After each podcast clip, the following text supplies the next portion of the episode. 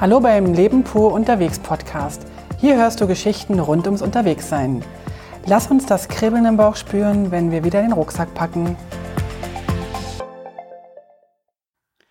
Hallo und herzlich willkommen zu einer letzten Folge über Thailand.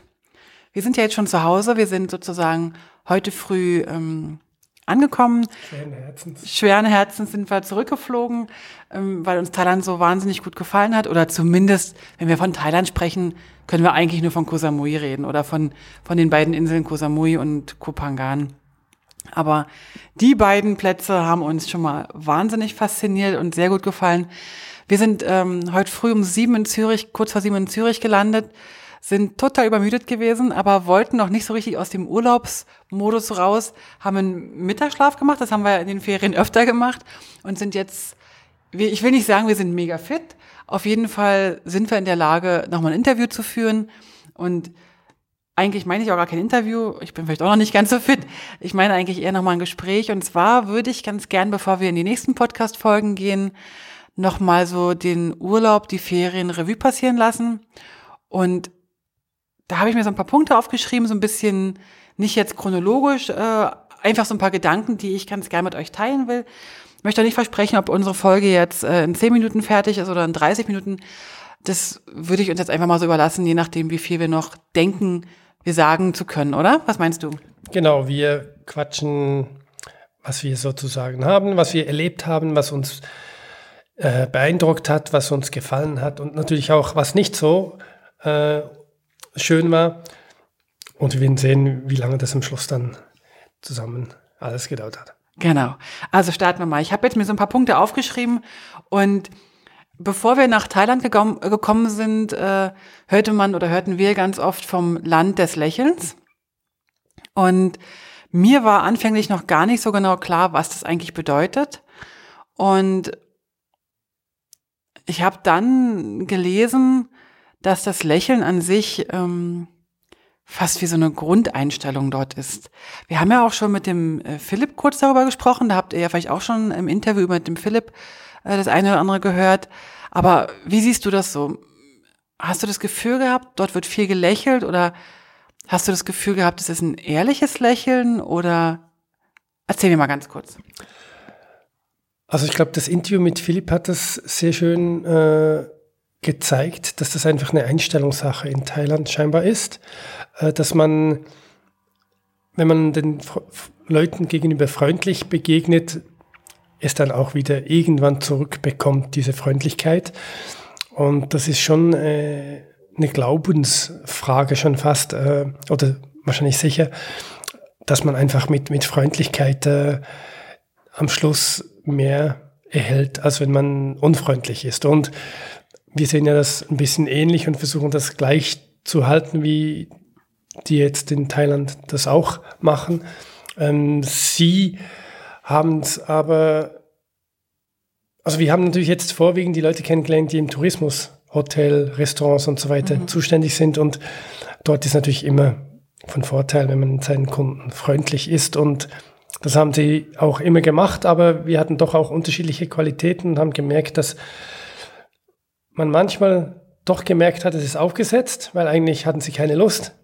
Und anderswo war die Einstellung wirklich auch innerlich äh, so abgeklärt, äh, also schön abgeklärt, dass das ist wirklich Vorleben. Ja, und unser Kater Nero, der tut das, bejaht das, bemaunt das nur. genau. Ähm, ich hatte anfänglich so ein bisschen das Gefühl, das ist wie so eine Fassade, dieses Lächeln, dieses, so wie, wie aufgesetzt. Und das liegt vielleicht auch daran, dass ich ja mit meinen deutschen Wurzeln eher sehr direkt bin und wenn was gut ist, dann kann ich das auch sehr gut sagen.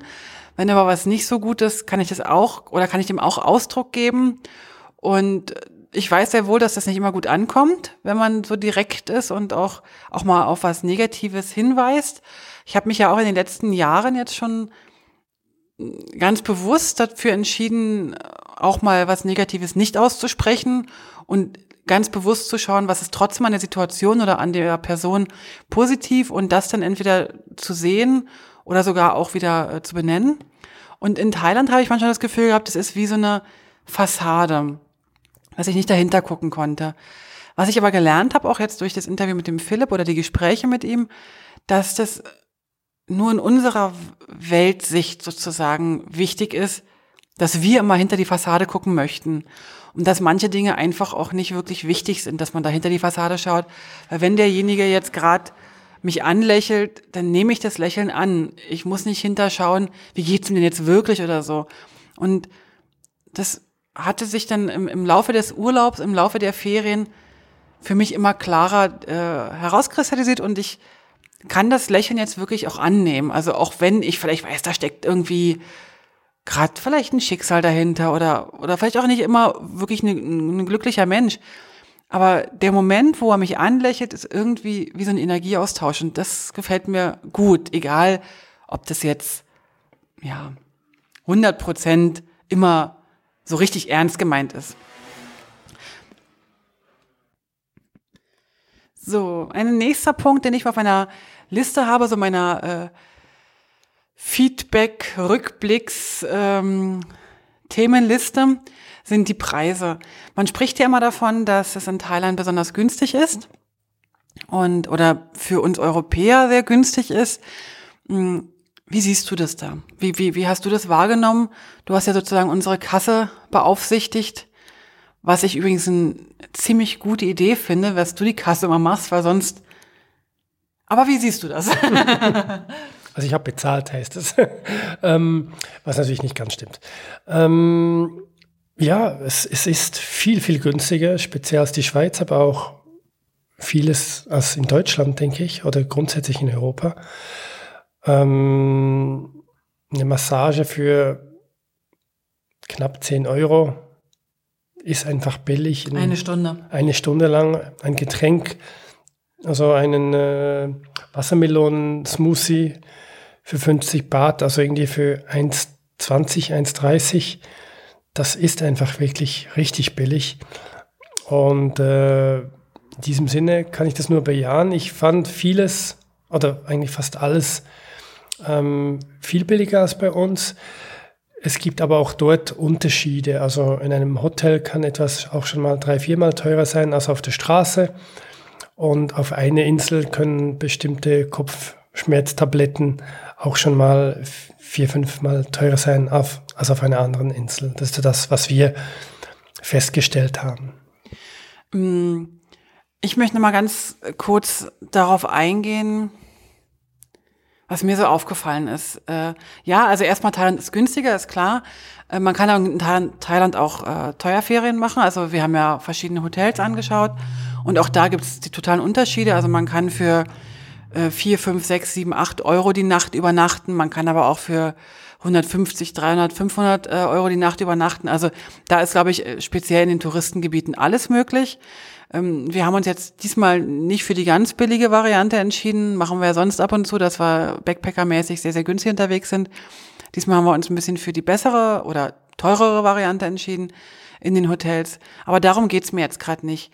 Mir ist aufgefallen, und deswegen spreche ich es auch nochmal an, mir ist aufgefallen, dass wenn du in Thailand mit Menschen sprichst, speziell mit Deutschen, mit denen haben wir ja gesprochen, mehrheitlich, oder mit den Einheimischen, aber wenn wir mit den Deutschen, mit den Touristen gesprochen haben, geht es eigentlich ganz oft nicht mehr darum, was ist das für eine Leistung oder was, was, was steht dahinter für eine Leistung, sondern die erste und wichtigste scheinbar Information ist immer, Gott, wie billig das ist oder ach, da habe ich wieder ein Schnäppchen gemacht oder und mich hat das ein bisschen abgestoßen. Also ja, es ist dort billig und es ist günstig und es ähm, und es ist, finde ich, in unserem Werteverhältnis mh, hm, schwierig zu definieren, dass dort jemand eine Stunde dich massiert, einen eigenen Salon hat, äh, seine Öle einkauft und dann dafür irgendwie zwischen fünf und zehn Euro bekommt. Das ist für mich nicht ganz nachvollziehbar, muss ich sagen. Tut mir auch ein bisschen weh, wenn ich ehrlich bin. Irgendwie denke ich darüber nach und mache mir da so meine Gedanken. Hm, genieße das aber dann und sage auch manchmal, gebe auch mal manchmal ein bisschen mehr Trinkgeld, als ich vielleicht jetzt hier in der Schweiz geben würde. Stelle aber fest, dass wenn nachher die Diskussion nur noch um die Preise geht, tut, es fühlt sich das für mich nicht so toll an. Also irgendwie, ich kann das gar nicht genau auf den Punkt bringen, aber mir ist das bewusst geworden, wenn du mit Deutschen sprichst dort oder egal eigentlich auch hier, aber speziell halt in, in Thailand, geht ganz oft die Information gleich über den Preis. Also äh, es geht nicht drum, dass du in einem tollen Sonnenuntergang einen Cocktail schlürfst, sondern es geht drum, dass du in einer Happy Hour zwei Cocktails zum Preis von einem bekommst. Oder es, äh, wenn du sagst, du hast jetzt einen Roller gemietet, dann geht es nicht drum, wo hast du den gemietet, sondern was hat der gekostet. Und wenn du dann sagst, ja, ich habe den jetzt, weiß ich, bei Marco ge gemietet und der hat jetzt irgendwie 200 Baht gekostet, dann war das eigentlich schon alles. Da wird nicht gefragt, und war er gut oder war er sicher oder, oder habt ihr gute Helme gehabt, sondern es geht nur darum, 200 Baht, aha, an der und der Stelle habe ich einen 580 gesehen und da kostet er 250. Und wir reden hier von 200 Baht, das sind 5 Euro pro Tag für, ein, für einen Roller zu mieten, inklusive zwei Helme. Ich weiß nicht, was es in mir macht, aber mir ist es unangenehm, dass ständig nur die Zahl, die Ziffer sozusagen genannt wird und nicht, was dahinter steckt. Das hat ja nichts mit den Preisen in Thailand zu tun, sondern das ist ein Phänomen, was wir Europäer sozusagen mitbringen, wie wir kommunizieren.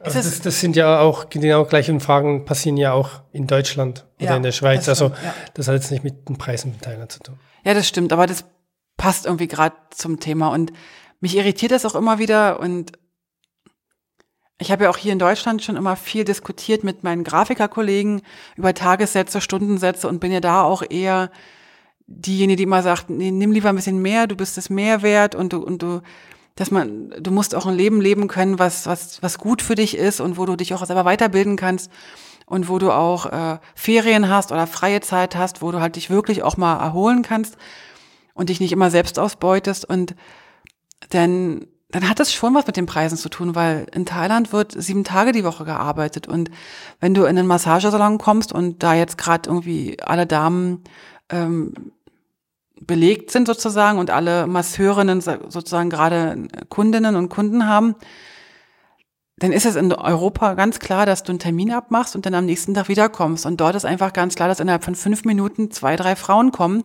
und irgendwoher holt, holt man die. Und ich frage mich dann, wo sind die gerade? Haben die keine Familie? Müssen die ihre Kinder gerade irgendwie schnell versorgen, dass die innerhalb von fünf Minuten äh, abrufbereit sind?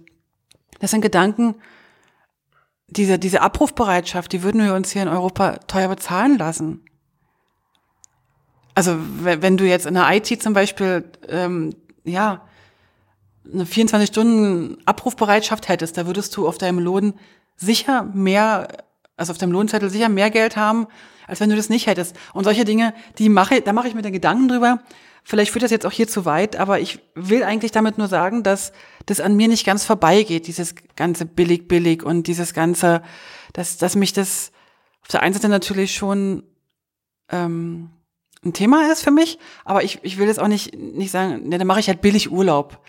Und was ich nochmal sagen will, und dann will ich das Thema Preise eigentlich absch schließen, ist, dass wir, egal ob das jetzt ein billiger oder ein teurer Urlaub war, und der war für uns nicht wahnsinnig billig, weil wir haben recht gutes Geld ausgegeben, ähm, wir haben ein, eine unfassbar schöne Insel kennengelernt. Wir haben eine unfassbar schöne Natur kennengelernt. Wir haben äh, sehr, sehr freundliche Menschen erlebt. Wir haben wahnsinnig tolles Essen erlebt. Wir haben, ich sag mal, mehrheitlich ein, einen traumhaften Urlaub erlebt gab vielleicht zwei, drei Kleinigkeiten, die uns irritiert haben. Aber wir haben eine, also allein, wenn ich unsere Bilder anschaue, wenn ich, wenn ich äh, die Bilder in Gedanken durchgehe, wir haben es einfach nur traumhaft schön gehabt. Und wir haben nicht nur die schönen Sachen fotografiert. Wir haben auch die anderen Sachen fotografiert. Und dennoch muss ich sagen, es ist dort wunder, wunderschön. Egal, ob es jetzt ein günstiges Land ist oder ein weniger günstiges Land ist. Huh. Das ist jetzt ein kleiner Ausrutscher gewesen, aber der musste jetzt mal sein. Hm. Mal ein ganz anderes Thema. Äh, der Straßenverkehr, das Rollerfahren. Ähm, da fange ich jetzt mal kurz an, bevor du äh, was dazu sagst. Man hat uns äh, schon gewarnt, äh, also in Koh Samui äh, ganz speziell ist der Straßenverkehr sehr extrem, also sehr rabiat. Ähm, es sterben, wenn ich das richtig im Kopf habe, pro Tag stirbt eine Person auf dieser Insel, was ich mir fast nicht vorstellen kann. Es sind 365 Tote, Verkehrstote pro Jahr. Weiß ich nicht. Es sind unfassbar viele ähm, Unfälle dort. Ganz viele landen auch im, im Spital. Und man hat uns eigentlich so ein bisschen davor gewarnt, äh, sich dann Roller auszuleihen. Wir selber sind ja begeisterte Motorradfahrer und, und Gerd fährt fantastisch und sehr, sehr sicher und ich bin der größte Schisshase, der hinten auf dem Motorrad sitzt, den man sich vorstellen kann. Dementsprechend war in meinem Kopf natürlich diese Unfallthematik ziemlich präsent. Und ähm, ich hatte da ein bisschen Angst und wir haben auch ein paar Tage gebraucht, bis wir, ähm, bis ich dann soweit war, dass wir einen Roller ausleihen können. Da habt ihr in einer anderen Story darüber schon gehört. Ich glaube, wir sind zweimal mit einem Roller gefahren. Einmal, als wir in die Berge oder fast in die Berge wollten und nicht geschafft haben. Da haben wir euch darüber berichtet. Und einmal sind wir über Kupangan, äh, über die Insel mit dem Roller gefahren. Da haben wir euch in anderen Folgen schon davon berichtet.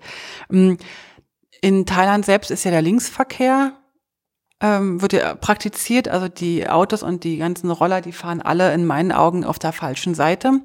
Und in meinen Augen meine ich nicht, dass das jetzt so sein muss wie bei mir, weil ich das so kenne, sondern man ist so ein Gewohnheitstier. Also wenn du über die Straße gehst, hast du so von Kind an gelernt, rechts zu schauen, links zu schauen, rechts zu schauen. Und wenn du in Thailand über die Straße gehst, du weißt nie, wo musst du jetzt eigentlich schauen, von wo kommt denn jetzt das nächste Auto? Also hier solltest du links, rechts, links und nicht rechts, links, rechts schauen. Du bist schon in, immer noch im Thailand. Auf jeden Fall wusste, wenn ich hier über die Straße gehe, weiß ich, von wo das Auto kommen müsste. Genau. Und in Thailand, war ich total verunsichert, immer, von wo kommt es denn jetzt? Und dann fahren die auch kreuz und quer. Aber, und dazu muss ich ganz klar sagen, wir haben äh, ja im Januar, oder Dezember, Januar waren wir ins, auf Sri Lanka. Und der Straßenverkehr dort hat uns von Anfang an eigentlich dazu geführt, kein Roller auszuleihen, weil das ein absolutes Chaos ist in diesem Straßenverkehr dort. Und im Gegensatz zu Sri Lanka ist Kusamui entspannt, oder? Ja, es war Ferienvergnügen. Ja. Also wir hatten das mit den Unfällen, oder ich hatte das mit den Unfällen erst äh, nach ein paar Tagen mitgekriegt, als wir mit anderen Personen gesprochen hatten und du mir noch Dinge erzählt hattest. Für mich war das Schlimme immer noch Sri Lanka, dass ich im Kopf hatte mit Linksverkehr und und und. Deswegen war auch die Assoziation direkt auf Thailand wieder mit Sri Lanka. Und äh, als ich das gesehen habe, dachte ich, ja, okay, das, das ist kein Problem. Ich sehe ein bisschen die Problematik. Äh, vorsichtig fahren ist angebracht, aber nicht, äh, dass es gemeingefährlich ist oder dass eben der Straßenverkehr grundsätzlich so ist wie auf Sri Lanka, der Stärkere gewinnt. Das ist überhaupt nicht so auf Koh Samui, sondern dort ist er einfach Vorsicht angebracht, weil es gibt äh, scheinbar laut Insiderwissen ähm, Männer zu Frauenverhältnis ist 1 zu 4, also viel mehr Frauen als Männer. Und ein Teil davon soll eben auch sein, weil die Männer da ein bisschen viel und zu schnell rumfahren. Könnte so sein. Ähm, wir haben trotzdem ein paar Tage gewartet, haben dann in der zweiten Woche, anfangs zweite Woche, glaube ich, erst das erste Mal einen ausgeliehen und es ging eigentlich relativ gut. Was wir gemerkt haben, ist äh, spät abends, sobald es dunkel wird, da wird es nochmal eine Stufe hektischer und äh, gefährlicher. Je mehr als du in die größere Städte reingehst, umso hektischer und gefährlicher wird's. Wir waren zum Glück nicht oft in den größeren Städtchen. Äh, aus diesem Grunde war es bei uns nicht ganz so gefährlich. Genau. Also ich habe noch ähm, einen Punkt hier aufgeschrieben, der passt nur bedingt zum Linksverkehr, aber wiederum zum Roller ausleihen. Es ist so, dass ähm, in Thailand selbst eine Helmpflicht besteht für alle Motorrad- und Rollerfahrer. Aber ich glaube, nur vielleicht ein Viertel aller Touristen einen Helm aufsetzen. Und ich glaube nicht, dass man das in Prozentzahl ausdrücken kann. Ich habe, glaube ich, kaum einen Einheimischen gesehen, der mit einem Helm fährt. Das ist so, ja. Also die ich habe zweimal ein Polizistmotorrad gesehen mit zwei Personen drauf, die hatten einen Helm. Äh, uns wurde gesagt, tragt Helmpflicht. Es gibt das Gesetz seit, glaube ich, noch nicht allzu langer Zeit, dass Helmpflicht ist. Und es soll so sein, dass die Polizisten, speziell die Touristen, mal diesbezüglich ermahnen und dann Geld verlangen, wenn es eben nicht gemacht wurde. Als Strafe. Als Strafe, genau. Und äh, wir haben gar nichts gemerkt, weder bei Touristen noch bei Einheimischen waren irgendwelche Kontrollen, die wir gesehen hätten, sondern es war einfach so, dass äh, 99 Prozent der Leute ohne Helm fuhren und dieses Prozent waren eigentlich zu 90 Prozent Touristen, die ja. die Helme hatten. Was wir aber öfters gesehen hatten, ist, äh, es ist egal, wie viele Personen auf dem Roller sind. Also Mama fährt auch gerne mit zwei Kindern ohne Helm äh, auf dem Roller nach Hause oder zum Markt. Solche Bilder hat es öfters gegeben. Wir haben, also ich, für mich war das faszinierend. Das haben wir allerdings auch schon in Sri Lanka gesehen, dass du also vier, fünf oder sechs Personen auf dem Roller hattest. Das fand ich, also finde ich jeder immer wieder faszinierend. Ähm, das mit den mit ohne Helm, da muss ich, also da habe ich Schwierigkeiten gehabt, das anzuschauen, weil die sind echt zum Teil an uns vorbeigeheizt. Wir sind sehr, sehr, oder Gerd ist sehr, sehr defensiv gefahren, ähm, was man uns auch empfohlen hatte. Und die sind zum Teil mit, an uns vorbeigeheizt mit ihren 125er Rollern ohne Helm, offene Haare. Da habe ich so ein bisschen meine Sorgen, weil ich dann irgendwie denke, ja, das ist ja jetzt nicht so dramatisch, einen Helm aufzusetzen. Die Helme an sich, die man dort äh, mitmietet, die ähneln eher ähm, Nussschalen. Ich würde mal sagen, wenn wir hier für die Kinder äh, so Velohelme oder, oder auch für die, für uns, für die Skihelme, äh, wenn wir die aufsetzen, haben wir mehr Schutz als die Pseudoplastikschalen, die man dort äh, in der Vermietung bekommt. Genau, also die Helme äh, sehen ungefähr aus wie ein Baseballcap aus Plastik einfach. Ja, die haben innen drin so eine, so eine härtere Schaumstoffbeschichtung äh, und außen ein dünnes Plastik. Ich denke mal, also sie werden auf jeden Fall mehr schützen als kein Helm. Aber wenn es wirklich zu einem großen Unfall kommt, ähm, ja, dann sind die wahrscheinlich auch äh, nicht so wahnsinnig äh, schützend. Dennoch, wir haben sie immer aufgehabt und es ist auch nicht immer lustig bei der Hitze und bei der Temperatur. Ich habe manchmal gedacht, ach, es wäre schon schön, die Haare jetzt offen fliegen zu lassen. Aber es war okay, wir sind sehr unfallfrei durchgekommen. Wir hatten an den Motorrädern nicht einen Kratzer, an den Rollern nicht einen Kratzer, eine Schramme. Das war eigentlich noch gut. Genau, zum Glück nicht, weil man muss immer beim Auslehnen eines Rollers einen kleinen Vertrag unterzeichnen und dort steht eigentlich, dass keine Kosten bezahlt werden. Es gibt keine Versicherung. Wenn Kosten anfallen, müssen wir die selber tragen. Und zwar die Kosten an unserem Roller, an uns direkt und auch an dem Gegenüber. Also es gibt jetzt auch nicht so, wie wir es in Europa kennen, eine, eine, Haftpflichtversicherung für, für Roller oder für Autos. Wobei für Autos weiß ich nicht genau, für die Roller gab es das halt nicht. Und das bestätigten auch einige äh, äh, Verleiher. Ähm, also wir waren ja nicht an einer speziellen, wo das nicht ging, sondern es geht also grundsätzlich so eine Art von Versicherung nicht. Was wir noch gemacht haben, was ich total spannend fand, weil das ist mir irgendwie in den letzten Jahren, wenn wir irgendwo irgendwas ausgeliehen haben, nicht aufgefallen. Man macht jetzt im Beisein des Vermieters ein Bild oder geht mit dem Handy um den Roller und filmt alles, damit man im Nachhinein nicht sagen kann, hier die Schrammen oder so, die musst du bezahlen, die sind auf deinem Mist gewachsen. Dann kann man immer zeigen, ah, hey, guck mal hier, im Vorfeld waren auch keine Schrammen drauf. Das ist jetzt auch ein spannendes System, was man so hat, dass man sozusagen im Beisein des Vermieters alles filmt und fotografiert und dokumentiert. Genau. Äh, ich habe hier noch ein Thema Natur aufgeschrieben, aber ich glaube, das Thema Natur hatten wir auch in, den, in der Folge, wo wir in den Dschungel schon gefahren sind, sehr ausführlich erklärt und auch jetzt nochmal, äh, wo wir unser Boot, unseren Bootsausflug gemacht haben, haben wir sehr viel über die Natur gesprochen und auch vorhin zum Thema Preise habe ich nochmal gesagt, dass ich also sehr, sehr dankbar bin, was wir alles sehen durften und konnten Fällt dir zum Thema Natur noch irgendwas ein? Ja, also was ich erwähnen möchte, einfach speziell, was ich jetzt speziell schön fand, ist äh, alles, was mit Meer, Strand und äh, Fischen und Wasser, sauberes Wasser, klares Wasser und so weiter zu tun hat. Das ist alles meiner Meinung nach sehr gut gewesen. Wenn jemand in dieser Richtung sich interessiert ist, Koh Samui und Umgebung sicher ein richtiger Ort. Wenn du das schon so sagst, da fällt mir gerade noch was ein, das steht zwar nicht auf meiner Liste drauf, aber ich bin ja ein großer Fan vom Barfußlaufen. Und äh, das Spannende dort in Thailand ist, im Gegensatz jetzt zum Beispiel, wir haben ja den Vergleich jetzt zu ähm, Sri Lanka zum Beispiel. In Thailand, Thailand hat, glaube ich, auch ein Müllproblem. Also die haben auch unfassbar viel Plastikzeug und alles wird nochmal verpackt und so weiter. Und es gibt auch immer wieder so, so die Müllsäcke, die überall stehen. Aber ich muss sagen, ein richtiges Müllproblem haben wir auf Koh Samui nicht gesehen. Also, dass der Müll da einfach in den Straßenrändern liegt oder in Straßengräben liegt, dass der Müll einfach so verbrannt wird. Das haben wir jetzt selber nicht so gesehen. Allerdings wissen wir auch nicht, wo der hingekarrt wird und was da mit dem Müll passiert. Da haben wir uns jetzt nicht mit beschäftigt. Was ich aber sagen muss, und da komme ich jetzt auf den einen Anfangssatz äh, zurück, ich konnte fast überall barfuß laufen. Es ist unglaublich sauber in Thailand. Also in den Hotelanlagen, in den Hotels, am Pool, äh, in den Straßen, in allen möglichen Geschäften, egal wo wir waren, selbst in den Naturparks, überall. Wir konnten eigentlich überall barfuß oder ich konnte überall barfuß laufen.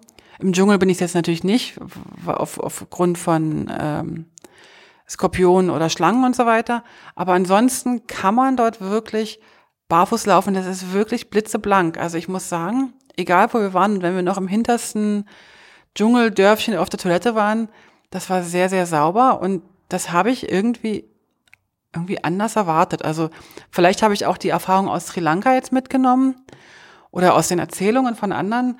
Aber ich muss sagen, alles, was wir entdeckt, erlebt haben, selbst auf dem Nachtmarkt, die hinterste Ecke, Toilette, super blitzeblank und also ich war richtig begeistert von der Sauberkeit dort vor Ort. Genau. Ähm, wenn wir schon beim Thema Sauberkeit sind, wir haben unsere Wäsche das erste Mal in unseren Ferien nicht selbst gewaschen. Sonst haben wir immer unsere Wäsche selber gewaschen, egal wo wir waren, entweder in Waschmaschinen, auf Campingplätzen oder eben auch mal im Waschbecken. Aber diesmal haben wir das erste Mal einen Waschservice in Anspruch genommen. Man konnte dort ein Kilo Wäsche für 40 Baht, das sind etwa 1,50, oder? Also 1,50 Euro. Weniger. Weniger. Konnte man ein Kilo Wäsche waschen lassen. Und ich dachte, es wird einfach nur gewaschen. Aber nein, es wird sogar alles gebügelt. Also wir haben dann unsere T-Shirts, die, glaube ich, noch nie ein Bügeleisen gesehen haben, unsere Unterwäsche, die Socken, das war alles gerade und blitzeblank und das war ganz fantastisch und man gibt das einfach da in einem Säckchen ab und dann wird das gewogen und am nächsten Tag, etwa um die gleiche Zeit, kann man es dann abholen und dann ist das dann gewaschen und äh, gebügelt. Wenn man aufpassen muss, äh, also wir hatten es jetzt, wir hatten jetzt Glück, es wurde nichts in einen Trockner getan. Also es hing einfach an der frischen Luft und wurde da getrocknet. Aber wenn man vielleicht in Regionen kommt, wo die auch mit dem Trockner trocknen, muss man halt schauen, ob seine Sachen nicht einlaufen. Das fand ich aber einen ganz fantastischen Service und den haben wir zweimal in Anspruch genommen. Und äh, weil wir mit sehr, sehr wenig Kleidung reisen, konnten wir zweimal unsere Sachen da waschen lassen. Und zwar angefangen von, von T-Shirts, Hosen, Bluse und ähm, Unterwäsche hatten wir auch abgegeben, ne? Genau. genau. Ähm, ja, dann glaube ich, sind wir so auf der Liste soweit erstmal durch. Ähm, ich würde mal den Abschluss machen zum Thema Essen. Und mhm. mh, genau, wer uns kennt, weiß, dass wir sehr, sehr gern, wenn wir unterwegs sind, essen gehen und weniger kochen. Weil wir das Gefühl haben, in Restaurants, Cafés, Strandbars, äh, Garküchen, Märkten irgendwie das Leben mehr einfangen zu können. Also die Menschen, das Leben, aber auch irgendwie die Düfte, die Geschmäcker. Und dazu vielleicht eine kurze Geschichte. Wir sind jetzt nach Hause gekommen heute und haben ganz normal Spaghetti Bolognese gegessen und ich habe so gesagt, schmeckt irgendwie langweilig, obwohl wir das sonst immer sehr gerne essen. Ähm, ich hatte mich jetzt in den letzten zwei Wochen echt an die Gewürze und an, das, an die Düfte gewöhnt. Wie geht's dir mit dem Essen? Ja, ähm, wie du schon erwähnt hattest, sind wir öfters, äh, lassen wir uns bedienen, also kaufen was am Strand oder an einem Markt. Und das hat natürlich damit zu tun, dass wir öfters äh, unterwegs sind und deswegen kein, keine, also nicht am gleichen Ort bleiben, sondern immer wieder von Ort zu Ort weitergehen und keine Küche mittragen oder auch kein Haus mieten, wo eine Küche dabei ist.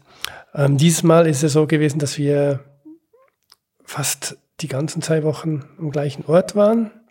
In ähm, Menam waren wir, genau. Also es ist der nördliche Strand von, von Koh Samui. Genau, wir haben nur einmal das Hotel gewechselt. Das hatte damit zu tun, dass wir, als wir den Flug gebucht haben, nur die ersten fünf Tage gebucht hatten und dann vor Ort uns entscheiden wollten, wo wir weiter übernachten wollen. Und ähm, ja, also mir ist auch so äh, gegangen, dass ich das Essen in Thailand sehr gerne hatte, auch Favoriten gekriegt habe, also Favoriten habe, wie das rote Curry und Frühling, Frühlingslollen hatte ich schon vorher gerne und jetzt immer noch. Und äh, ja, bei mir war es jetzt heute nicht so schlimm, als wir zu Hause das erste Mal wieder warm gegessen haben mit der Bolognese. Also ich, ich fand, sie war immer noch lecker und ich werde sie auch immer wieder essen, weil bin halt schon sehr gerne Nudelfreak und das war etwas, was mir in Thailand natürlich gefehlt hat. Du hast natürlich viel äh, Reisgerichte gegessen, während ich mehr Nudelgerichte gegessen habe. Das liegt auch vielleicht daran, dass ich ja als äh, vegetarisch-veganerin in Thailand ein bisschen enttäuscht war, wenn ich ehrlich bin, weil ich hatte mir vorgestellt, in, in Ländern, wo es so viel Früchte und Gemüse gibt und so weiter, da muss es doch tolle vegetarische, vegane Gerichte geben. Aber scheinbar ist das nicht so, sondern Thailand ist echt ein fleischessendes Land. Das heißt, wenn wir eine normale Speisekarte angeschaut haben, wenn ich Glück hatte, war ein vegetarisches Gericht dabei. Jetzt mal abgesehen von einem, von einem Salat. Aber so die warmen Gerichte. Und dann gab es, wenn wir noch Glück hatten, die Möglichkeit, ein oder zwei der Fleischgerichte ähm, als vegetarische Gerichte zu bekommen. Ich muss aber auch dazu sagen, dass ich dann nicht aufgrund der Sprachbarriere nicht immer klären konnte, ob da mit Fischsoße gekocht wurde oder nicht. Das habe ich jetzt tatsächlich, auch wenn mir das immer schwerfällt, das auch so zuzugeben. Ich habe dann also nicht gefragt. Also ich, ich finde es dann immer so ein bisschen, ich bin so, so, so zweigeteilt zwischen, eigentlich will ich meinen Prinzipien treu bleiben und auf der anderen Seite möchte ich aber auch ganz gern nicht der spießige, nervige Tourist sein, der mit seinen gesamten Ansprüchen aus Europa kommt und jetzt macht ihr mal in eurem Land das so, wie ich das will. Bloß ähm, wir wüssten nicht, ob es dann so gemacht würde. Also, weil in Thailand ist ja unhöflich, Nein zu sagen. Ähm, aus diesem Grund sagen sie einfach immer Ja. Ob du dann wirklich das kriegst, was du wolltest, weißt du aber nicht. Also speziell bei etwas, was du nicht sehen oder fühlen kannst. Ganz genau, also bei den Gewürzen, ne? dass man also nicht weiß, ob die da jetzt mit Fischsoße oder, oder Austernsoße kochen. Ähm, ich habe mich in ein Gericht verliebt, das ist das Partei, weil das gab es dann also in allen möglichen vegetarischen Varianten überall. Ähm, außerdem hat es mir wunderbar geschmeckt. Ähm, ich werde das auf jeden Fall hier zu Hause mal nachkochen, probieren, werde ein tolles Rezept mir raussuchen. Ich habe leider noch keins, aber vielleicht hat der eine oder andere von euch mal einen Tipp, wie man ein an ein thailändisches äh, Parteirezept kommt, was gut ist. Ähm, und ansonsten habe ich mich auch noch in Sticky Rice mit Mango verliebt. Das kannte ich allerdings vorher schon, aber das ist so ein Klebreis. Das ist wie, wie wir den aus Europa kennen, Milchreis. Der wird allerdings mit Kokosmilch gekocht und nicht mit normaler Milch. Und dann ein bisschen Zucker und eine ganz kleine Prise Salz. Und dann wird der so lange gekocht, bis der so ein bisschen klebrig ist. Und dazu gibt es frische Mangos. Und das ist einfach traumhaft. Mit den frischen Mangos wird es hier ein bisschen schwierig, das nachzukochen, also ähm, die zu bekommen. Das, was wir sicher, was uns fehlen wird jetzt die nächsten Tage, Wochen, dass wir diese frischen Früchte in dieser Intensität einfach hier nicht kriegen. Genau, also die Geschmacksexplosionen, die sind Wahnsinn gewesen. Also wenn du eine frische Mango hast oder auch die Bananen, die sind um Längen leckerer als hier in Europa. Die haben natürlich auch nicht so einen langen äh, Transportweg hinter sich. Oder auch die Wassermelone, die war waren jeweils fantastisch. Also wir hatten wirklich tolle Früchte dort vor Ort. Wir haben dann versucht, immer so viel wie möglich Früchte zu essen. Also ich speziell am Frühstücksbuffet sehr viel. Mm, und ansonsten, glaube ich, kann man sagen, die thailändische Küche ist unfassbar abwechslungsreich, hat unglaublich viele Gerichte in allen möglichen Varianten, hat aber auch einen ganz großen, ähm, ja, einen asiatischen Einfluss. Also du konntest dort auch öfter mal indisch, äh, indische Einschläge feststellen oder aber auch mal ähm, ja, chinesische Sachen und so. Also das vermischte sich zumindest auf Koh Samui sehr. Aber das, glaube ich, liegt auch daran, dass die Insel eine sehr touristische Insel ist und es hat sehr, sehr viele Chinesen gibt, sehr, sehr viele Russen gibt, auch sehr, sehr viele, ja, Inder oder überhaupt grundsätzlich Menschen gibt, die halt nicht aus Thailand kommen. Und dementsprechend wird auch für alle ein bisschen was gemacht. Aber die thailändische Küche an sich, die ist sehr, sehr lecker und ich muss ganz ehrlich sagen, auch wenn wir schon ab und zu im Hotel gegessen haben oder in den größeren Restaurants, muss ich sagen, alles, was wir bis jetzt dann in diesen Garküchen oder auf den Märkten gegessen haben, war eigentlich alles durch die Reihe weg sehr, sehr lecker. Und damit würde ich sagen, schließen wir mal unser Thailand, äh, unseren Thailand-Rückblick. Ich kann nur sagen, ich würde gern nochmal nach Thailand gehen, vielleicht an einen anderen Ort. Und ich glaube, ich habe mich sogar so ein bisschen in, in Thailand verliebt. Also wenn ich das nächste Mal gehe, würde ich nicht zwei Wochen gehen, ich würde sehr gerne länger gehen, weil ich tatsächlich eine Woche brauchte, um die Wärme und die Hitze so ein bisschen zu vertragen, um mich dann sozusagen so akklimatisieren. Und ich würde gern mehr mit Menschen in Kontakt kommen, mit ähm, Einheimischen, mit Thailändern. Das ist in, auf so Samui fast nicht möglich, weil es sehr, sehr touristisch ist und sehr, sehr viele Bedienstete, äh, zum Beispiel aus Burma oder so kommen und gar nicht aus, aus Thailand direkt sind. Aber ich glaube, das ist ein Land, wo ich nicht das letzte Mal bin, was mir, also das ist einfach der Schönheit wegen, es, also es tut wirklich den Augen und der Seele einfach gut, dieses Land. Ich würde sagen, an dieser Stelle machen wir mal die Podcast-Folge zu und werden uns dann in der nächsten Podcast-Folge wiederhören und mit da machen wir mit euch einen Ausflug nach Abu Dhabi. Lasst es euch gut gehen. Bis dann. Tschüss.